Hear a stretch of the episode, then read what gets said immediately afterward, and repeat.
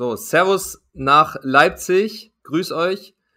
Einmal Marie und Tom. Schön, dass ihr in meinem Podcast da seid. Wir reden heute über den Soccerbot 360 und was man so Schönes damit anstellen kann. Und wie in jeder Folge starten wir mit einer kurzen Vorstellung. Und ich würde sagen, wir starten mit Marie. Ja, Grüße auch von mir. Äh, mein Name ist Marie-Louise Herrmann. Ich bin 30 Jahre alt und im Unternehmen Ampuella Software als Head of Sports tätig. Ähm, bin seit 2018 im Unternehmen und äh, komme gebürtig aus Leipzig, habe Sportwissenschaften studiert, habe bin nebenbei noch Spielerin aktiv, äh, habe erste und zweite Bundesliga gespielt. Aktuell spiele ich in der zweiten Mannschaft bei RB Leipzig und zusätzlich bin ich noch Nachwuchstrainerin im weiblichen Bereich bei RB Leipzig. Ja, das soll es zu meiner Person gewesen sein. Ja, dann machen wir direkt mal einen Switch zu Tom. Ja, guten Morgen zusammen. Ähm, mein Name ist Tom Stuckey, ich bin 39 Jahre alt. Aktuell trainiere ich die U15-Mannschaft von RB Leipzig, bin seit April 2010 im Verein, habe vorrangig als Trainer im U12, U13-Bereich gearbeitet, äh, war ein Jahr lang Co-Trainer in der U16, habe hier in Leipzig Sportwissenschaften studiert und ja, dann direkt im Anschluss 2010 dann zu RB Leipzig gegangen, da verschiedene äh, Funktionen in der Nachwuchsakademie äh, übernommen und bin jetzt seit zwei Jahren ausschließlich Trainer. Ja, sehr schön. Ähm, wir wollen ja heute über den Soccerbot 360 reden. Ich habe ihn ja selber schon jetzt öfter mal ausprobiert in Ochtrup und war schon mit dem einen oder anderen Profi da und äh, ja, konnte mir das Ganze mal ansehen. Und da dachte ich mir, ist bestimmt eine, eine spannende Podcast-Folge darüber zu reden, weil das Trainingsgerät ja sehr viele Möglichkeiten bietet, an den kognitiven Fähigkeiten zu arbeiten, auch an bestimmten technischen Mitteln zu arbeiten. Und ja, ich würde mal sagen, Marie, kannst du uns mal erzählen, was ist der Soccerbot überhaupt? Wo kommt die Idee her und was kann man damit so machen? Ja, also ich kann euch eine kurze Story erzählen zur Entstehungsgeschichte. Und zwar seit 2011 gibt es das Leipziger Unternehmen Umbrella Software ist mittlerweile auch ein etabliertes Unternehmen in der Softwareentwicklung. Ähm, diese hatten im Jahr 2013 die Idee, kognitives Training im Fußball mit Hilfe eines computerbasierten Tools anzubieten. Und äh, 2014 hatte dann unser jetziger CEO Daniel Held und auch Gründer des Soccerbots die Idee, in der Leipziger Garage den Soccerbot zu erbauen. Und 2015 hat dann die erste Mannschaft den Soccerbot auch regelmäßig genutzt, den Prototypen in dieser Garage. Ähm, es war die damalige U13 von RB Leipzig. Äh, da war Tom auch Trainer dieser Mannschaft. Ähm, dann 2016 hat äh, Helmut Groß den Soccerbot entdeckt und im Zuge dessen auch Ralf Rangnick äh, mit dem Soccerbot in Kontakt gebracht, da beide äh, extrem begeistert und angetan waren von der Idee ähm, steht seit 2017, Januar 2017, der Soccerbot auch im Trainingszentrum bei RB Leipzig. Das war dann der erste, der sozusagen erbaut wurde. Und im Zuge dessen kam es zu einer Zusammenarbeit mit Ernst Tanner. Das war damals der Akademieleiter bei RB Salzburg. Und äh, somit dann ein gutes Jahr später, Februar 2018, ähm, auf Initiative von Tanner stand dann der Soccerbot, der zweite Soccerbot äh, in, bei RB Salzburg. Und mittlerweile haben wir knapp zehn Systeme, zehn Soccerbots in fünf Ländern. Das ist eine kurze Story zur Entstehungsgeschichte. Und was kann man alles in dem Trainingsgerät machen? Also vielleicht mal kurze Beschreibung. Der Durchmesser war, glaube ich, 10 Meter. Ja, richtig, genau. Der Durchmesser ist 10 Meter. Ähm, du hast quasi Wände, 2,50 Meter hohe Wände um dich herum, äh, kreisförmig. Dann gibt es sechs Beamer, die zentral über die sind, über dem Spieler, die alles in Echtzeit auf diese Wände projizieren können. Ähm, und dann bist du quasi mit Ball am Fuß in diesem Kreis und spielst Pässe an die Wand und kannst äh, Objekte auslösen, hast viel Input, ähm, da wir vieles virtuell darstellen. Du bist quasi wie in so einer eigenen virtuellen Welt und kannst damit interagieren. Jetzt ähm, gibt es ja da zwei verschiedene Bereiche einmal den Entertainment-Bereich und den ja, ähm, Trainingsbereich. Oder nennt ihr den anders, Trainingsbereich? Ja, ist richtig. Das ist äh, unser Pro-Bereich, also der Professional-Bereich. Ich habe, glaube ich, dann nur so richtig den Entertainment-Bereich äh, bespielt. ähm, hat aber schon riesig Spaß gemacht. Wo sind die Unterschiede zwischen beiden Bereichen? Also was kann ich im Entertainment-Bereich machen und dann im Pro-Bereich? Hm. Im Pro-Bereich ist es so, dass wir die Spieler auch fest im System anlegen. Da geht es vor allem auch um die Datenspeicherung. Ähm, du kannst da regelmäßig Training machen, sei es jetzt im Individualtrainingsbereich oder auch im Mannschaftsbereich, im Kleingruppentraining, wo du wirklich auch die Entwicklung richtig verfolgen kannst. Ähm, schwerpunktmäßig kognitives Training, weil wir wollen, dass die Spieler ähm, schnellere und bessere Entscheidungen treffen, weil das heutzutage im Fußball auch immer wichtiger wird, weil die Aktionen, die Handlungen immer schneller werden. Ähm, Im, im Entertain-Bereich ist es eher so, man kann sich das vorstellen wie auf einer Bowlingbahn, du kommst hin, gibst ein Nickname ein und kannst losspielen. Da haben wir auch vordefinierte Level von Anfänger, fortgeschritten bis Profi, wo sich quasi jeder selber einschätzen kann und einfach losspielen kann. Da bekommst du dann äh, nach dieser Session, wenn du jetzt angenommen eine Stunde dort spielst, eine Scorecard mit mit den Highscores. Und genau, da geht es einfach nur darum, Spaß zu haben, weniger auf Leistungsentwicklung. Gibt es denn ähm, ja, so ein Einstiegsalter für den, für den Soccerbot? Äh, tendenziell sind da keine Grenzen gesetzt, weil vor allem im Entertain-Bereich arbeiten wir auch mit Kindermodes, wo wir super einfache ähm, Aufgaben den Kindern stellen mit großen Zielen. Ähm, ansonsten sagen wir schon so, ab acht bis zehn Jahren kannst du da drin spielen. Da kannst du auch gerne vier, fünf, sechs Kids gleichzeitig reinstellen, weil die einfach mit Ball aktiv sind und sich bewegen. Ähm, da stehen dann andere Sachen im Vordergrund. Ja, für, für mich ist natürlich der, der Pro-Bereich interessant. Ähm, was für Möglichkeiten habe ich denn dort ja an meinen kognitiven Fähigkeiten zu arbeiten, wenn ich jetzt sagen wir mal Leistungsspieler bin? Ähm, und zwar haben wir die Möglichkeit bei uns im Pro-Bereich mit dem Expert Board zu arbeiten. Das heißt, du kannst äh, sämtliche Einstellungen auf den Spieler anpassen. Du kannst Parameter einstellen. Habe ich zum Beispiel einen Spieler, der Probleme unter anderem mit der Ballhaltezeit haben. Dann haben wir so ein Spiel Mini-Goals oder Target Zone, wo es darum geht, ähm, Ziele auch schnell anzeigen zu lassen und der Spieler muss seine Aktion daraufhin anpassen und in seinen Aktionen schneller werden, den Ball wieder schneller wegpassen. Ähm, wir haben Spiele für die exekutiven Funktionen, Inhibition, kognitive Flexibilität und das Arbeitsgedächtnis, aber auch Spiele für die Vororientierung, wo es wirklich darum geht, den Schulterblick anzuwenden oder in die offene Stellung zu kommen. Aber Tom, du darfst äh, gerne ergänzen.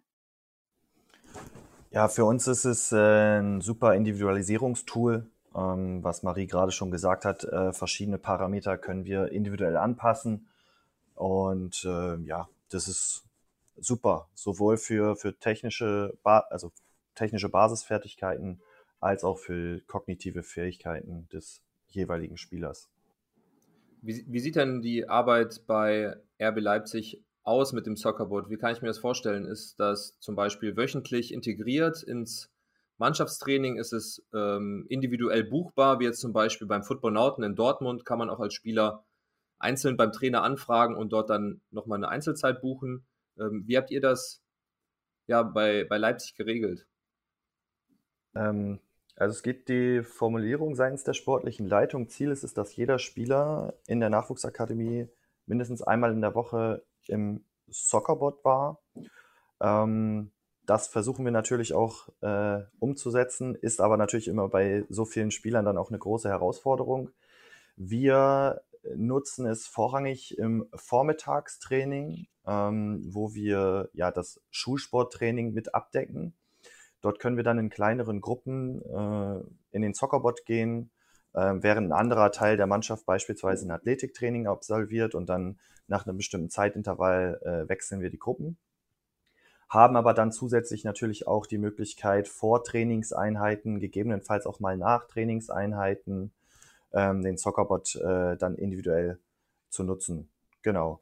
Zusätzlich kommt, dass ähm, Spieler, die jetzt im Reha-Bereich ähm, sich gerade befinden, also noch nicht im Mannschaftstraining teilnehmen können, bietet der Soccerbot natürlich auch eine super, super Gelegenheit, äh, ja, äh, Ballaktionen zu bekommen. Ich hätte mal eine kurze Zwischenfrage zu dem Vormittagstraining, weil mich das jetzt interessiert. Wie macht ihr das ähm, mit, der, mit der Schule? Gehen alle Spieler auf Partnerschulen und dann könnt ihr die integrieren oder ist es mehr so für Internatsspieler, die dann an Partnerschulen sind? Ähm, na, es ist so, in, in den äh, neuen Bundesländern, wie man so schön sagt, ähm, ist es so, dass das äh, ja integriert ist in das Schulkonzept, dass dort ähm, Unterrichtsstunden für das Profil Sport ähm, im Unterrichtsplan integriert sind. Und das läuft dann über den Landesverband. Und äh, wenn die Spieler und Spielerinnen dort eine Verbandssportempfehlung bekommen, ähm, haben wir die Möglichkeit, dann, sofern es Leipziger Spieler sind, äh, dann ähm, sie in diesem Profilsporttraining zu trainieren. Das ist natürlich überragend. Also dann ja. habt ihr natürlich auch morgens Zugriff auf die Spiele. Ja, hier, ja. ich sag mal, im, am Niederrhein hier, wo ich herkomme, ist das oft schwierig. Ne? Dann hast du vielleicht mhm. vier, fünf Spieler, die sind an der, an der Partnerschule, die können dann morgens mal eine Stunde trainieren, aber die anderen dann nicht. Und das ist dann ein bisschen schwierig. Oder die, die dann im Internat sind, die haben es dann leichter. Ich war mal bei Rapid Wien und mhm. da war das auch komplett integriert mit der Schule. Da waren sogar die Trainer oft die Sportlehrer an der Schule. Ja. Und dann konnten die das dann gut kombinieren. Deswegen finde ich das super. Dann kann man natürlich so Trainingsgeräte wie den Soccerbot perfekt mit einbauen, weil ich glaube, im Abendbereich, wenn normales Mannschaftstraining ist, ist das schwierig, dann die Spieler rauszuschicken und dann der und der Spieler mal 20 Minuten in den Soccerbot, obwohl gerade vielleicht Mannschaftstraining ist. Weil das werdet ihr ja wahrscheinlich nicht machen, ne? wenn Mannschaftstraining ist, dass die Spieler dann separat im Soccerbot trainieren, oder? Nee, also da würden wir, wenn wir es im äh, Nachmittagstraining machen, wäre es ähnlich angelegt wie so ein Profilsporttraining, wo eben Athletiktraining äh, stattfindet. Dann äh, haben wir, wie gesagt, wir haben so eine Mehrzweckhalle äh, bei uns. Ähm, das ist natürlich überragend und in dieser Mehrzweckhalle steht eben der Soccerbot äh, drin. Das heißt, wir können auf der einen Hälfte können wir Basketball spielen, einige Jungs sind im Soccerbot und äh, einige sind oben im Gym. Äh, das ist natürlich dann super. Und dann wird nach Zeitintervall X, was weiß ich, nach 45 Minuten werden die Aufgabenbereiche dann geswitcht. Und dann haben die Spieler die Möglichkeit, eben den Soccerbot da äh, effektiv auch zu nutzen. Wir gestalten es inhaltlich so, dass wir kleine Gruppen äh, zusammentun, die ähnliche Schwerpunkte haben ähm, im Training. Und äh, die sind dann so für 15 bis 20 Minuten im Soccerbot das heißt, äh, die Trainingsintervalle im Soccerbot halten wir so bei circa 30 Sekunden, weil wir dann schon feststellen, dass punktuelle Ermüdungserscheinungen auftreten, insbesondere was die äh, Hirnleistung angeht. Und dann äh, nehmen wir die Jungs raus und äh, schicken den nächsten Jungen rein mit den, mit den ähnlichen äh, Schwierigkeitsparametern. Ich würde einfach mal ergänzen an der Stelle, weil wir natürlich neben den Soccerbots bei den Vereinen wie jetzt RB Leipzig oder Norwich oder Salzburg, haben wir ja auch öffentliche ähm, Soccerbots, wo sich auch Mannschaften einmieten. Äh, den Fall haben wir zum Beispiel in Zürich, ähm, wo es dann so ist, wir haben den Soccerbot und nebenbei gibt es noch einen Athletikbereich und ein Fußballfeld. Und da findet auch ein Mannschaftstraining auch nachmittags statt, ähm, wo du dann, wie Tom das gerade eben schon erklärt hast, das so zirkeln lässt. Du hast eine kleine Gruppe, mit fünf, sechs Spielern, die für 20 Minuten im Soccerbot aktiv sind. Und nach 20, 30 Minuten wechselt es. Dann gehen die zum Kraftbereich, die anderen kommen in den Soccerbot, weil sich das super gut auch kombinieren lässt. Ähm, das vielleicht noch als Ergänzung von meiner Seite, plus den Reha-Bereich, den Tom schon angesprochen hat. Ähm, das hat sich auch bewahrheitet, dass es echt super gut ist, so einen Return-to-Play-Plan zu erstellen. Ähm, wir haben bei RB Leipzig auch das Beispiel mit Lukas Klostermann, der bei sein, nach seiner Kreuzbandverletzung zum Beispiel sehr häufig im Soccerbot trainiert hat. Ähm, da gab es so einen Mode, wir nennen den Color Flip. Da hatten wir zum damaligen Zeitpunkt nur ein Level. Da er aber so gut gespielt hat und das Level über 15 Minuten lang gespielt hat, musste man da Anforderungen erhöhen und erschweren. Und im Zuge dessen sind dann auch weitere Level entstanden. Ähm, auf jeden Fall ist es eine Möglichkeit, um sich dort einfach über die häufige Wiederholungszahl viele Passwiederholungen zu holen, um da auch schneller in das Mannschaftstraining wieder integriert werden zu können. Ja, ich glaube, wie du sagst, im, im Reha-Bereich, da hast du ja dann auch Zeitkapazitäten auf einmal, die du nicht hattest vorher. Ne? Wenn ich jetzt an Spieler denke, die jetzt, weiß ich nicht, eine schwere Knieverletzung haben, die dann versuchen, an ihren kognitiven Fähigkeiten dann in der Zeit halt zu arbeiten. Und dafür ist das, glaube ich, gar nicht, gar nicht schlecht, dann die Zeit dann vielleicht im Soccerbot zu nutzen. Auch wenn man jetzt vielleicht nicht laufen kann, dass man es vielleicht mit Werfen macht oder äh, gibt es da noch andere Möglichkeiten, wie man das machen kann, wenn man jetzt nicht so ganz aktiv ist? Ja, du hast ja überragende Bedingungen eigentlich im Soccerbot, weil alles standardisiert ist. Äh, du spielst äh, auf Kunstrasen und du kannst die Levels ja anpassen von 90 Grad bis 180 Grad und dann kannst du steigern. Heißt, wenn du zum Beispiel eine Knieverletzung hattest und erstmal nicht mit Drehungen arbeiten kannst, dann hast du auch Spiele, wo alles vor dir ist, wo du einfach nur Pässe spielst. Und somit kannst du das Training auch systematisch steigern. Und es steigt, es steigert vor allen Dingen auch die Motivation der Jungs. Ne? Also wie sieht so ein Reha-Training aus? Das ist meist Physiotherapie, dann sind sie irgendwie in der Halle oder im Gym, müssen Bälle an die Wand schmeißen oder irgendwelche Trainingsgeräte bewegen. Dann geht's vielleicht auf den Platz, wo 25 Stangen aufgestellt werden und drei, vier Passwände und dann ruft der Athletiktrainer vier verschiedene Farben und dann äh, spielt man den Ball am Ende in so ein Minitor. Und im Soccerbot hast du eben die Gelegenheit, ähm, dich mit dir selbst zu messen, selber zu erkennen, wo werde ich besser, wie werde ich besser. Ähm, du kannst Belastungszeiten äh, anpassen, ne? also 20 Sekunden, 30 Sekunden bis zu zwei Minuten. Ähm, das ist äh, ja dann individuell äh, machbar. Und da sehe ich halt einen riesen Vorteil, was auch die, die Motivation der Spieler angeht, das da reinzugehen. Ja, plus, plus ein anderer Vorteil ist auch noch, du brauchst keinen extra Trainer dafür. Also bei uns, bei dem Soccerbot, wird ja alles von dem Tablet aus bedient. Das ist wie so eine Fernbedienung, so kann man sich das vorstellen. Und dann brauchst du eben keinen zusätzlichen Trainer mehr, der sich mit dir auf den Platz hinstellt und Pässe spielt und dann irgendwie dir die Bälle noch zuspielt und die Bälle aus dem Minitor wieder rausholt, ähm, weil es braucht einfach keinen extra Trainer dafür im Soccerbot. Ja, absolut. Also äh, das, da, das glaube ich auf jeden Fall, weil ich war ja selber drin und das macht halt riesig Spaß, sich selber auch zu challengen. Besonders bei Wettkampfsportlern, das, das reizt natürlich, ne? den Highscore zu knacken, sich selber zu schlagen oder vielleicht im allgemeinen Highscore nach oben zu kommen. Ähm, ihr habt ja gesagt, dass man das Training ganz gezielt anpassen kann, dass man ähm, ja auch Daten erfassen kann, ähm, die Trainingssteuerung wirklich auf den Einzelnen abstimmen kann. Wie sieht das denn im normalen Trainingsalltag aus? Weil ich kann mir vorstellen, dass das dann auch ein riesiger Aufwand ist, das dann immer, ich sag mal, personenbezogen vielleicht abzustimmen. Sind die Programme dann eher so ja, allgemein, dass man sagt, okay, diese Art von Spielern ist jetzt in dieser Kategorie, dass ich dann da eine Art Programm habe oder seid ihr da wirklich sehr zielgenau in der Datenerfassung und in der Trainingsplanung?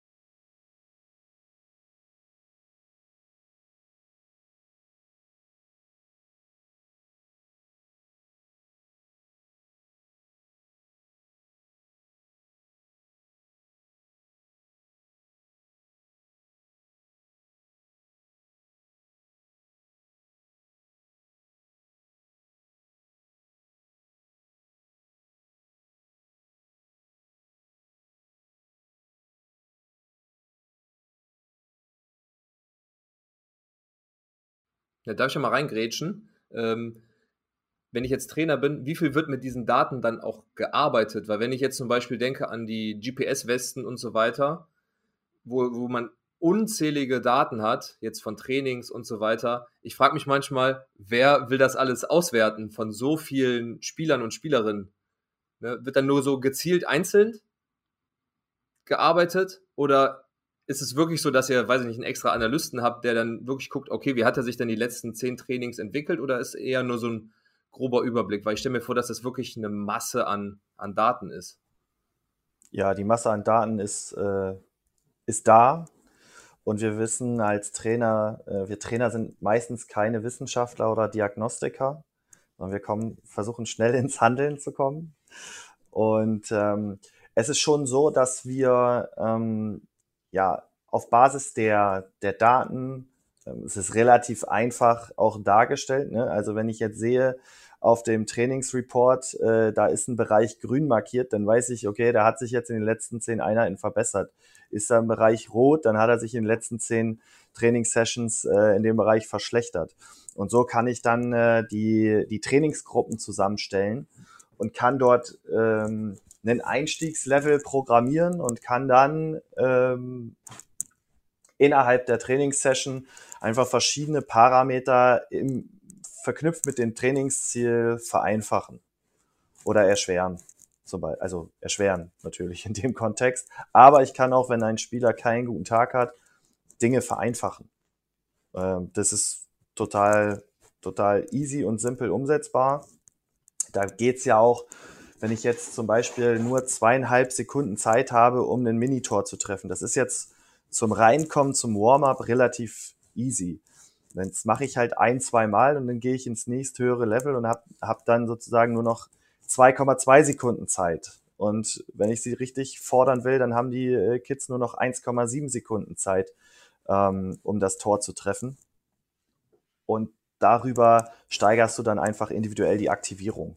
Das passiert dann in Kleingruppen und es kann sein, dass ich eine Gruppe zusammenstelle, im nächsten, äh, die dann zehn Minuten später kommen, wo ich gar nicht auf die 1,7 Sekunden gehe, sondern da bleibe ich bei 1,9 Sekunden, weil die, wenn die individuellen Voraussetzungen nicht so gegeben sind. Genau, nur noch mal zu dem Trainingsreport. Ähm, wir haben da auf der ersten Seite ist alles übersichtlich dargestellt, was Tom schon gerade gesagt hat, mit den Färbungen grün und rot, damit alles auf einen Blick schnell zu sehen ist. Ähm, das ist die erste Seite. Im Anhang gibt es dann jedes Spiel nochmal einzeln ausgewertet.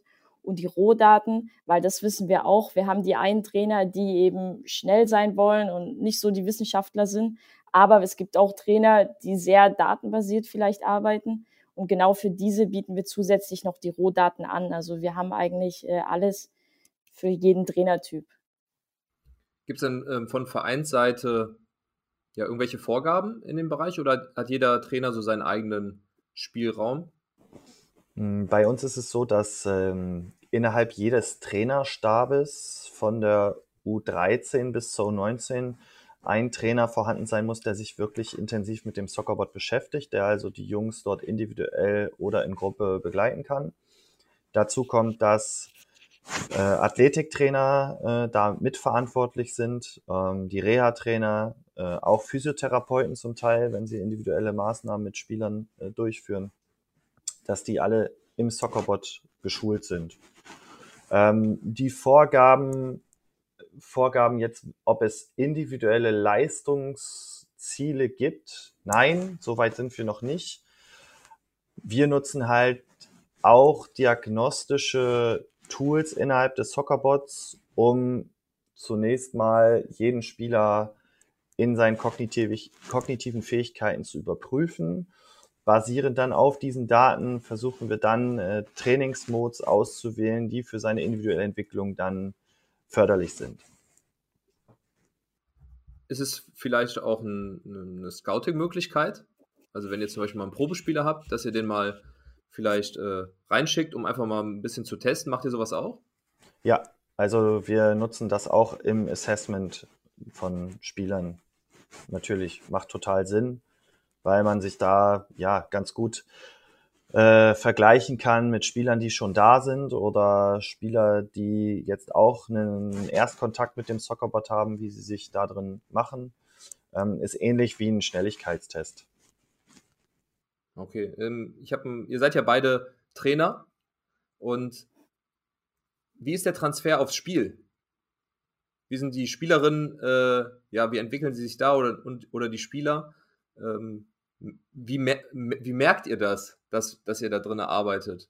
Oder könnt ihr das überprüfen? Oder habt ihr Vergleichsmöglichkeiten?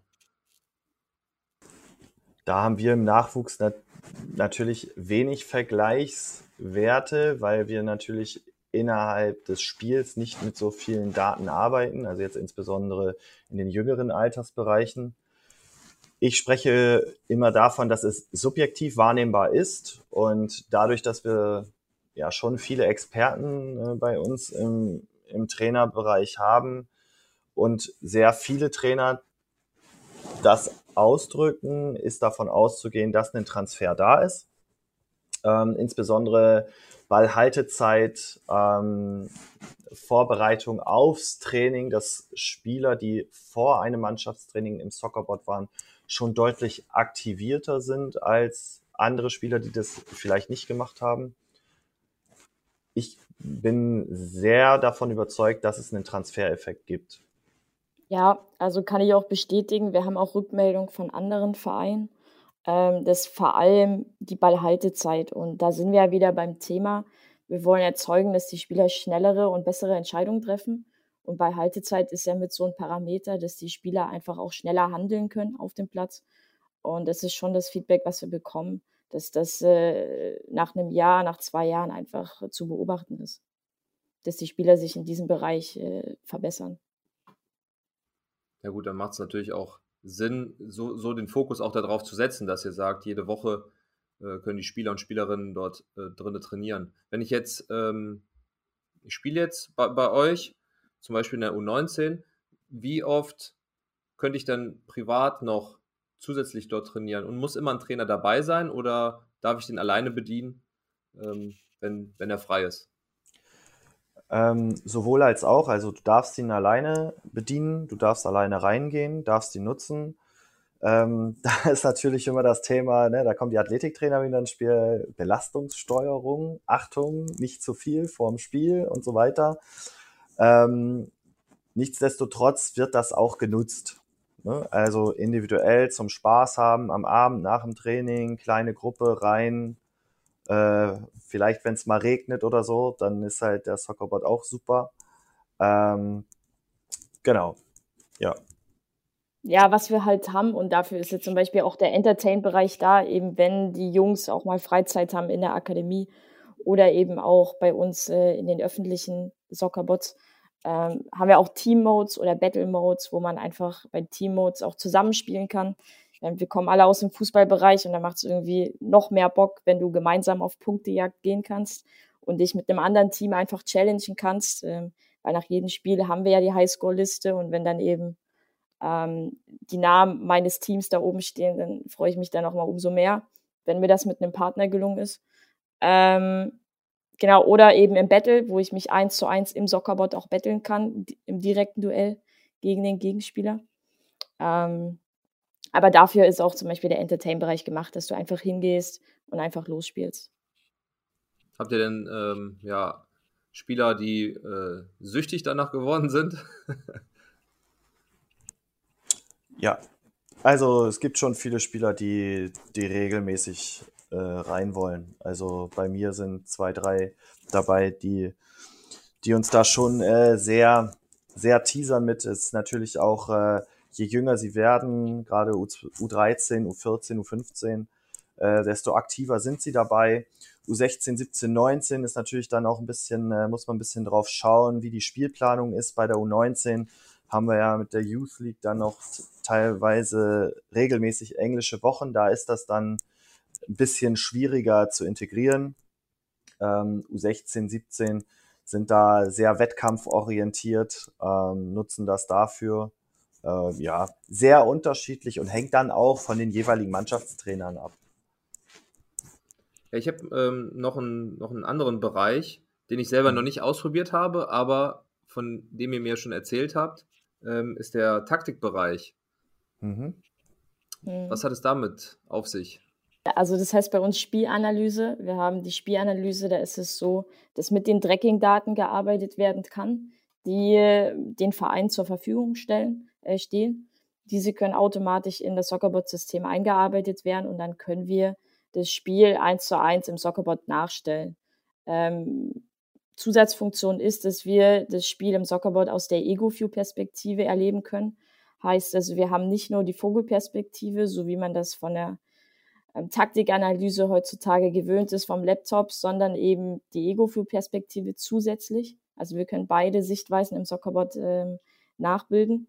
Und es bringt einfach den Effekt mit sich. Wir kennen das ja aus der Spielanalyse. Dann sagt mir ein Trainer am Laptop, hey Marie, wieso hast du denn deine Kollegin da hinten nicht gesehen? Dann gehen wir in den Soccerbot rein und dann sieht der Trainer, okay, du konntest sie vielleicht gar nicht sehen, weil sie im Deckungsschatten steht. Das sind dann auch so kleine Aha-Effekte. Ähm, zusätzlich kann man bei uns in der Spielanalyse damit arbeiten. Du kannst Ketten einzeichnen. Du kannst anzeigen, hey, wir können Spieler verschieben, wir sehen dich jetzt weiter vorne in der nächsten Ebene. Ähm, du kannst also wirklich interaktiv dann im Soccerbot auch direkt damit arbeiten. Ähm, eine andere Möglichkeit ist es, das heißt bei uns Interactive Scenes, dass du Szenen zusammenschneiden kannst, so wie man das auch aus der Videoanalyse gewöhnt ist. Zum Beispiel Szenen für deinen Innenverteidiger. Und dann gehst du mit denen in den Soccerboard, hast vielleicht fünf Szenen zusammengeschnitten und er kann diese eins zu eins im Soccerboard nochmal nachspielen. Ähm, ist dann der Ablauf so, dass man mit einem Initialpass den Zeitpunkt simuliert, wo der Spieler im Spiel wirklich den Ball am Fuß hatte und dann kann er im Soccerboard nochmal eine neue Entscheidung treffen. Und da kann der Trainer im Vorfeld auch Punkte vergeben für die verschiedenen Passoptionen.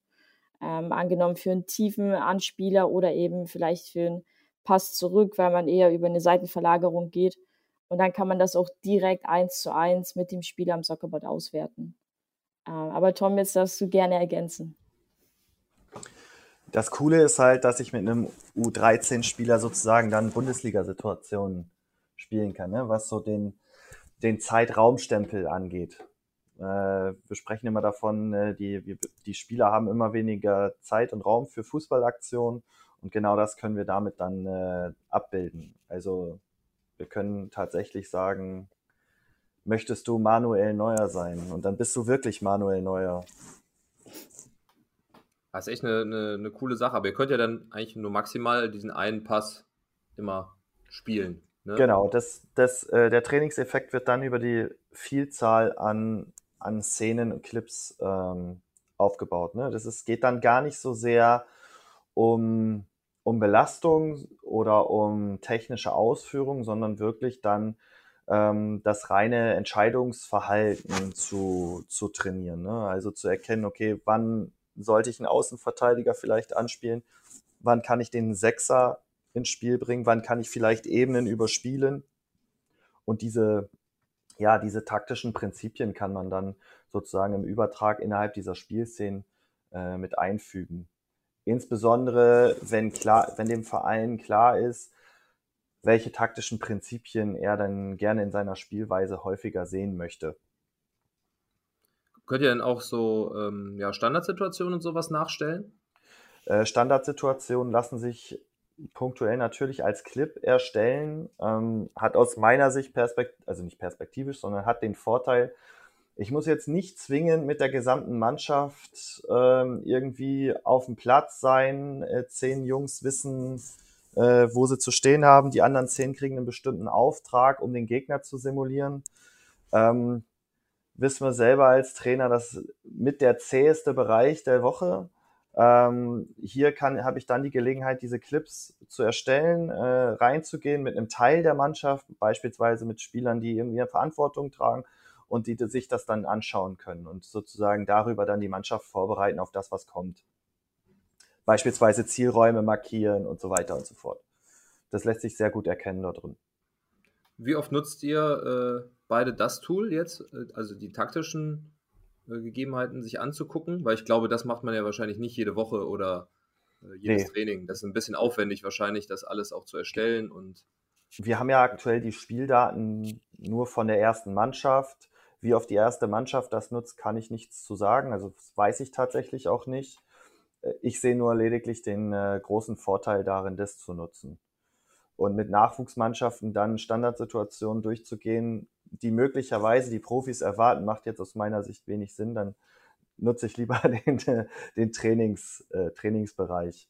Die Interactive Scenes hingegen nutzen wir schon punktuell, um die Kids dann in unsere Spielidee so ein bisschen mitzunehmen. Aber auch da sind, sind natürlich auch noch Entwicklungsprozesse ähm, ja, weiterhin möglich und auch äh, nötig, um sozusagen Trainingspakete dann wirklich ähm, ja, nutzen zu können. Seid ihr denn ja ähm, beteiligt an der Entwicklung von neuen Programmen? Also wenn euch irgendwas auffällt, könnt ihr das dann ja relativ schnell umsetzen, vielleicht in ein neues Spiel oder in eine neue, ja, neue Challenge?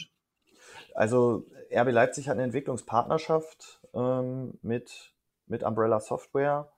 Ähm, tatsächlich ist das mein Aufgabenbereich, so ein Stück weit mit äh, neue Trainingsmodes zu entwickeln. Ähm, und das ist je nach Kapazität von den IT-Kollegen von Umbrella Software dann auch möglich, neue Trainingsmodes äh, zu entwickeln. Auf jeden Fall. Macht ja auch total Sinn, ne? weil ähm, die viele der Games, die so auf dem Telefon von den Jungs gespielt werden, äh, sind halt ein Stück weit auch übertragbar in den Soccerbot. Man kann halt da verschiedene Verknüpfungspunkte erstellen. Sozusagen, dass man diesen Gaming-Charakter vom Telefon rein in den Soccerbot nimmt, damit äh, ja die Jungs zusätzlich noch Bewegung mit dabei haben. Meine letzte oder der letzte Punkt wäre, ihr wisst ja, ich bin ja äh, Techniktrainer. Welche technischen ja, ähm, Fertigkeiten kann ich denn sehr gut im Soccerbot trainieren, jetzt außer die kognitiven Fähigkeiten? Was glaubt ihr, was kann man da technisch gut machen? Also ich kann dir ähm, gerne eine Story von mir persönlich erzählen, weil auch ich ja ähm, als Spieler darin trainiere. Äh, bei mir zum Beispiel der linke Fuß ähm, ist so, dass ich den benutzen kann. Er ist jetzt nicht nur zum Stehen da. Ähm, aber trotzdem nehme ich mir das beim Training auf dem Feld immer vor, hey Marie, heute nimmst du auch mal häufiger den linken. Und nach dem Training merke ich, okay, ich habe es dann doch nicht gemacht. Ähm, das Gute beim Training im Soccerboard ist, dass ich nach jedem Mode die knallharte und objektive Auswertung bekomme, wie oft ich meinen linken Fuß verwendet habe. Und wenn ich dann nach einem Mode sehe, dass ich meinen linken Fuß mit 0% verwendet habe, dann war das für mich einfach zu wenig. Und dann habe ich mich da selber gechallenged, ähm, dass ich gesagt habe, okay, mindestens 50% nach jedem Mode. Und habe dadurch eine hohe Wiederholungszahl gehabt mit dem linken Fuß. Und irgendwann, keine Ahnung, lass es nach drei, vier Wochen gewesen sein, habe ich automatisch auf dem Trainingsplatz meinen linken Fuß verwendet, ohne dass ich drüber nachgedacht habe. Und das war für mich persönlich einfach cool, weil das irgendwie so ein Automatismus war. Okay, ich habe ihn sehr häufig im Soccerbot verwendet und verwende ihn automatisch dadurch auch auf dem Platz. Das war für mich persönlich ganz cool.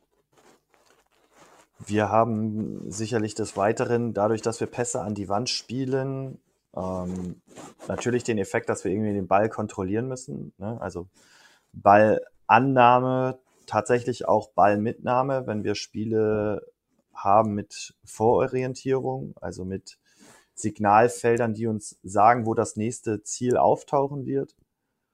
Ähm, wir haben tatsächlich auch Spiel, Spiele drin, äh, wo wir den Ball flach machen müssen ist natürlich auch äh, Ball an Mitnahme, aber ist nochmal ein spezieller, spezieller Punkt, der aufgrund der Geschwindigkeit des Spiels sehr, sehr häufig zum Tragen kommt. Dazu, ja, Schulterblick, weiß ich jetzt nicht, ob man das als technischen Baustein titulieren kann, aber man ähm, schult schon äh, die Scan-Fähigkeiten, also Kopfbewegung, Kopfrotation beiläufig mit und äh, das periphere Blickfeld wird geschult, weil ähm, auch die Ziele variable Höhen haben. Und natürlich kann ich dann einfach sagen, ich muss nur einen Flachpass spielen, aber mein Kopf muss oben sein, damit ich überhaupt erkenne, wo ich hinspielen muss.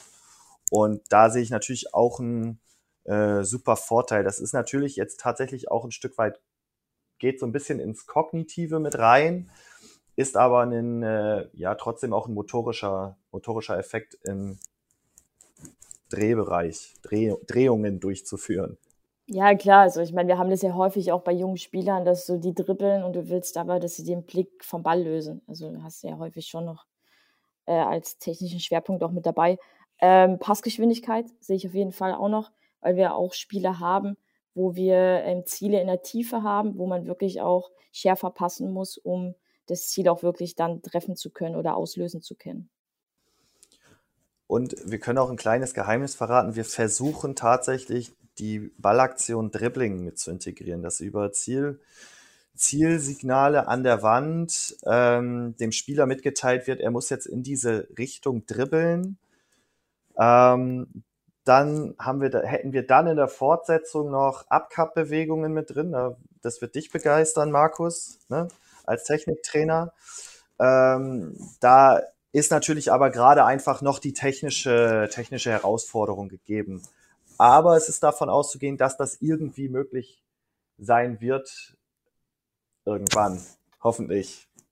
Weil dann haben wir tatsächlich sehr viele Ballaktionen, die wir äh, mit dem Spieler äh, haben. Wir hätten Dribbling, wir hätten Abkappbewegungen, wir hätten Passspiel, wir hätten Ballanmitnahme.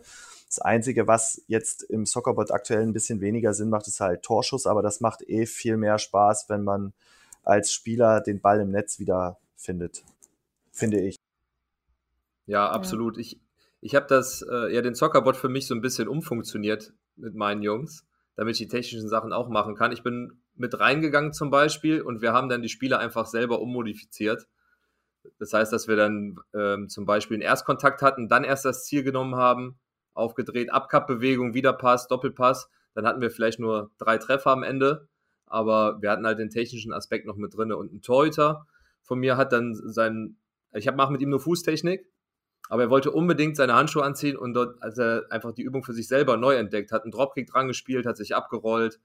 Also den habe ich nicht mehr rausbekommen. Ne? Also Abwür Abwürfe kurz und so weiter. Da, so viel Variation. Ich glaube, das hängt noch nicht mal so viel von dem Programm ab, sondern eher wie, wie ist der Trainer da drauf oder der Spieler, wie kreativ ist man auch, sein Ziel dort drinnen zu verfolgen. Gut, also da sind wie gesagt keine Grenzen gesetzt. Äh, Marie hat ja schon gesagt, es gibt Teammodes zu zweit, aber man kann jedes Spiel letztlich auch zu zweit irgendwie spielen. Ein Spieler nimmt den Ball auf, legt ihn für einen Mitspieler ab und der Mitspieler ähm, bespielt dann wieder ein Ziel und dann in der nächsten Aktion umgekehrt da ist total viel Spielraum. Ne? Auch Thema eins gegen eins. Ähm, natürlich kann man dann so ein bisschen darauf achten, dass man nicht zu nah an die Wand kommt. Aber ähm, auch da lassen sich mit hier so äh, Gummischeiben natürlich auch irgendwie Felder drin abstecken. In dem Bereich darf dann eins gegen eins äh, gezockt werden.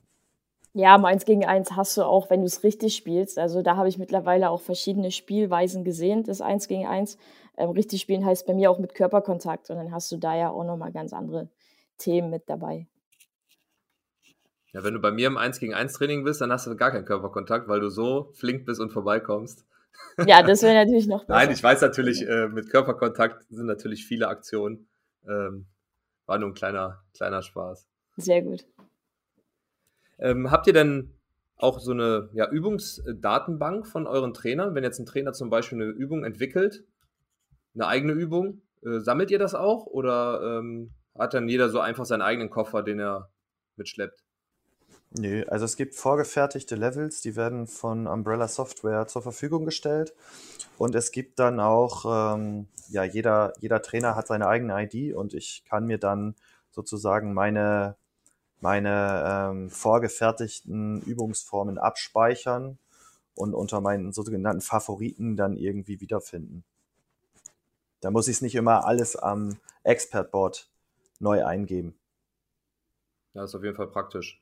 Gibt es da noch irgendwas, was wir jetzt vergessen haben zu erwähnen, was vielleicht, was man mit dem Trainingsgerät machen kann oder ähm, was vielleicht noch besonders daran ist?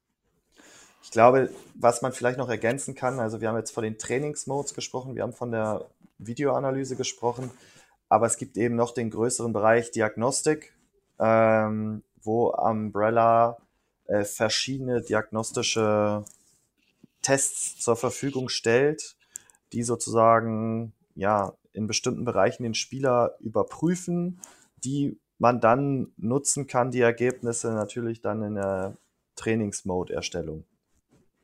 Aber das sind dann ähm, andere, andere Methoden, also bei der Diagnostik, oder spielt man das Spiel und dadurch wird. Nee, also unsere Diagnostik ist komplett standardisiert. Ähm, du kannst es so sehen, es gibt ja jährliche oder halbjährliche Tests für Kraftfähigkeiten, Schnelligkeitsfähigkeiten, das kennen wir ja alles aus der komplexen Leistungsdiagnostik. Und der Soccerbot ist jetzt ein zusätzliches Tool, wo man eine, Kogni ähm, eine Diagnostik für die Kognition einfach machen kann oder abbilden kann.